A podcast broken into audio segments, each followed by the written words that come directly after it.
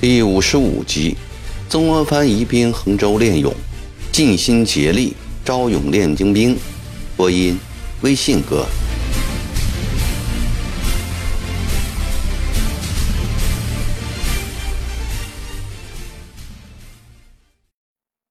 位于南岳衡山南麓的衡州城，是湖南仅次于长沙的名城。湖南自古有三湘之称。何谓三湘？其说法不一，有一种说法是潇湘、征湘、沅湘合为三湘。衡州城正是征水与湘水的聚合处，为两广之门户，扼水路之要冲，物产富庶，民风强悍，历来是兵家必争之地。曾国藩对衡州特别亲切，这是因为。他一来祖籍衡州，二来欧阳夫人是衡州人，三者他少年时代曾在衡州求学多年。来到衡州，曾国藩如同回到湘乡，有一种鱼归大海、虎归深山之感。衡州城小西门外征水滨有一块宽阔的荒地，当地百姓称之为练武坪。这是当年吴三桂在衡州称帝时为演兵而开辟的，后来便成为历代驻军的操练场，比长沙南门外练兵场要大得多。曾国藩把他带来的一千多号团丁，便安扎在演武场旁边的桑园街，指挥所设在桑园街上一栋赵姓祠堂里，为便于日常商讨，他要罗泽南。王新、李继斌、李继义、康福、江中济及满地国宝等都住在祠堂里。这天上午，曾国藩吩咐王新布置指挥所后，便带着罗泽南等人去拜访衡州知府陆传应。在知府衙门里吃完午饭回来，曾国藩老远就听见赵家祠堂前鞭炮轰鸣。罗泽南笑着对曾国藩说：“虎山办事能干，就是有点好大喜功的毛病。其实也不必搞这样大的排场，像金号开张一样。”卢泽南出身酷贫，又笃信理学，持身处世一向节俭，在这点上与曾国藩甚是相投。曾国藩点点头说：“关键是要把勇练好。”这种虚牌上不要摆。王佑见曾国藩回来，满脸春风的迎上去说：“曾大人，木牌子一时做不出来，我们这样大一个衙门，岂能没有招牌？我一面叫木匠赶紧做，一面先用纸写了糊起来，为图个吉利热闹，买了几万响鞭炮庆祝庆祝。”曾国藩看祠堂正门右边，已从顶到底糊上一长条红纸，上面用颜色端端正正写了一行大字，字字饱满稳当，出自王钦的手笔。清命团练大臣曾统辖湖南湘军总营务局。为招牌一事，王钦思考了一上午，最后定下这十七个字。他认为堂堂皇皇很有气派，心中甚是得意，正期待着曾国藩的夸奖。只见曾国藩两道扫帚眉慢慢锁紧，说了句：“虎山，跟我进来。”便径直向祠堂里面走去。王鑫心头一凉，跟着进了屋。待王鑫进门后，曾国藩板着面孔说：“虎山。”这么大的一件事，你如何不问我便自作主张？你知道犯了大错吗？王鑫不到三十岁，心高财大，常为一息尚存，既以当天下万事为念，所以连个秀才都没捞到，却俨然以主宰沉浮的人物自居。他这种气魄，很得罗泽南的赏识。在罗泽南看来，王欣是他众多才华横溢的弟子中的第一人，好比孔门七十二贤中的颜回。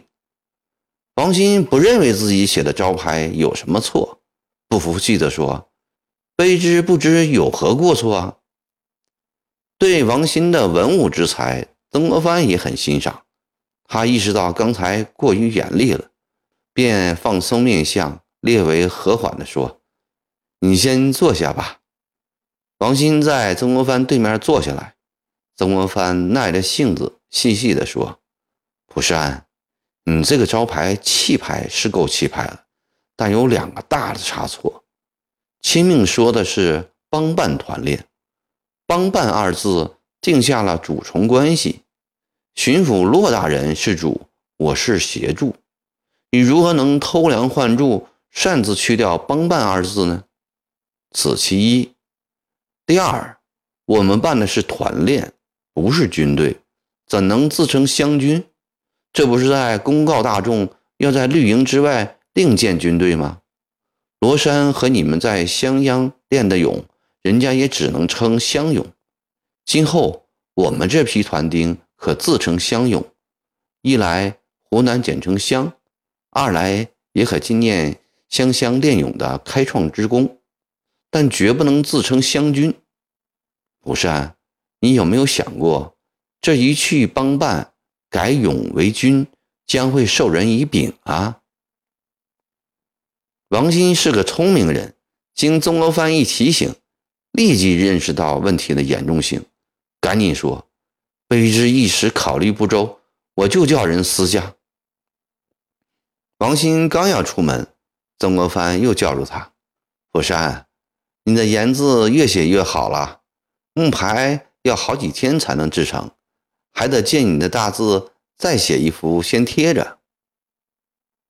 那写几个什么样的字呢？还写原来的老招牌，湖南省案局。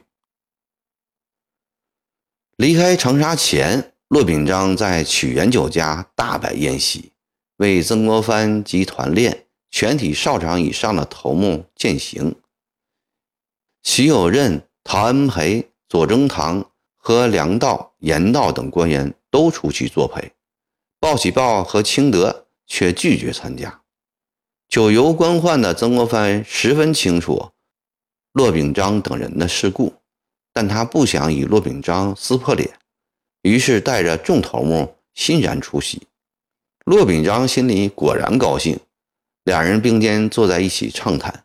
如同一对亲密无间的好朋友，曾国藩深知借助骆秉章的重要，把招牌一事处理好后，便立即给骆秉章写了一封信，向他报告团丁安置的情况，欢迎他随时来衡州视察。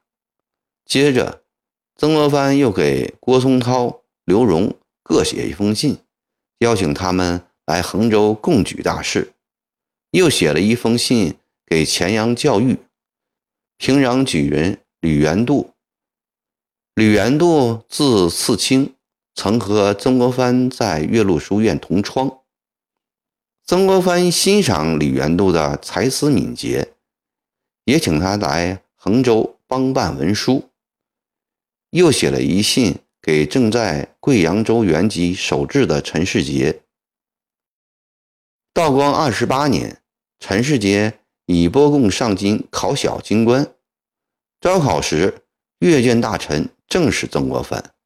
曾国藩见他的策论议论风发，言之有物，欣喜地录取了他。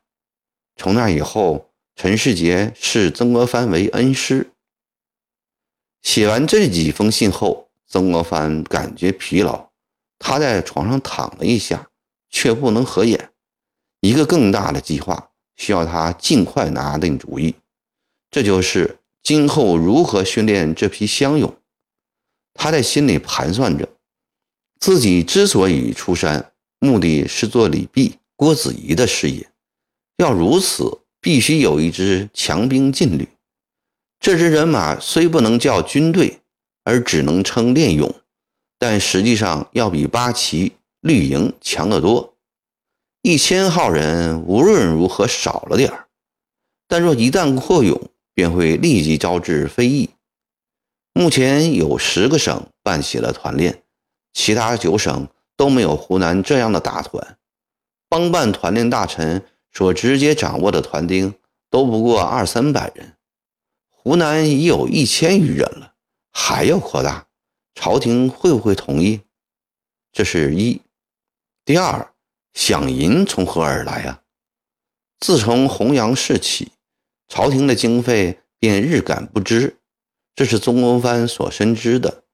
要朝廷拨钱，希望渺茫；要骆秉章。许有任拨款吗？也不能指望。曾国藩躺在床上，被这两大难题困扰着，思前想后，找不到解决的办法。京畿推门进来，对曾国藩说：“大人，刚才陆知府派人送来一封急信。”曾国藩坐起，从金鸡手中接过信，原来这信是新擢升为湖南按察使。正带兵在江西前线与太平军西征军作战的江中源寄来的。江中源信上说：“长毛势力很大，能征善战，打仗还不怕死，很会收买人心，很难对付。请曾国藩在长沙多募几千人马，练成精兵，早日开赴江西，补充他的储勇。”看完这封信后。曾国藩想到了一个好主意。曾国藩兴冲冲地给江中源回信，告诉他已来到衡州练勇，请他向皇上奏明，委托湖南帮办团练大臣在衡州招募五千勇丁，训练成军，交他指挥。只要朝廷明文同意扩勇，饷银的着落再想办法。曾国藩心想。至于交不交江中源去指挥，那还不是凭我一句话？我不给他，谅他也不好意思来硬要。不久，郭松涛、刘荣、陈世杰都先后来到衡州，曾国藩很是高兴。他认为自己给这几个地位不高却才能罕见的朋友，找到了一个可以施展平生抱负的舞台。郭松涛告诉曾国藩。他在湘阴募集了一批军饷，过几个月便可凑齐二十万。李元度也应邀来了，这个戴着深度近视眼镜、个头瘦小的文人，还带来五百平江勇。一来便对曾国藩说：“要弃文就武，当营官带兵打仗。”曾国藩很欣赏他的这份勇气，趁着大批乡勇尚未到来的空隙。曾国藩和罗泽南、王新、郭松涛、刘荣、陈世杰、李元度等人天天商讨练勇之事。大家参照裘继光的速武惩法，结合目前的实际情况，制定详细的军事条例。曾国藩又写信给骆秉章，向府标中军借调塔奇布、杨载福、周凤山三人。骆秉章同意了。不久，三人也一同来到衡州。曾国藩见文武人才济济，气象兴旺，心中甚为兴奋。一个月后，李继斌、曾国宝、金松龄从湘乡募来两千五百勇丁；周寿章、楚梅公、江中济从靖州、陈州、新宁、宝庆等地募来一千勇丁，连同过去的一千人。和李元度的五百平江勇，合共五千余人。曾国藩将这五千余人分为十营，委任塔奇布、罗泽南、王新等人为营官，为使将勇们能一心一意地操练，曾国藩决定发后饷。在朝廷未拨下饷银之前，曾国藩与衡州知府陆传应商议。先把收成强的十万银子移过来用，银子兑了现，官勇们操练都有劲儿。曾国藩制定了严格的营规，每天五更三点放炮，闻炮即起；夜晚每营派十人巡逻，黎明演早操。营官、哨官必须亲自到场，午刻点名一次，日结时演晚操，二更前点名一次。每逢三六九日午后，曾国藩本人亲到演武坪监督操练，并训话。从早到晚，每天演武坪尘土飞扬，杀声不绝。杭州城里的百姓都奇怪，这是哪里来的一支人马，操练如此认真勤勉。年长的还记得，这块荒芜的演武坪已经几十年没有吃粮的人在上面操练了。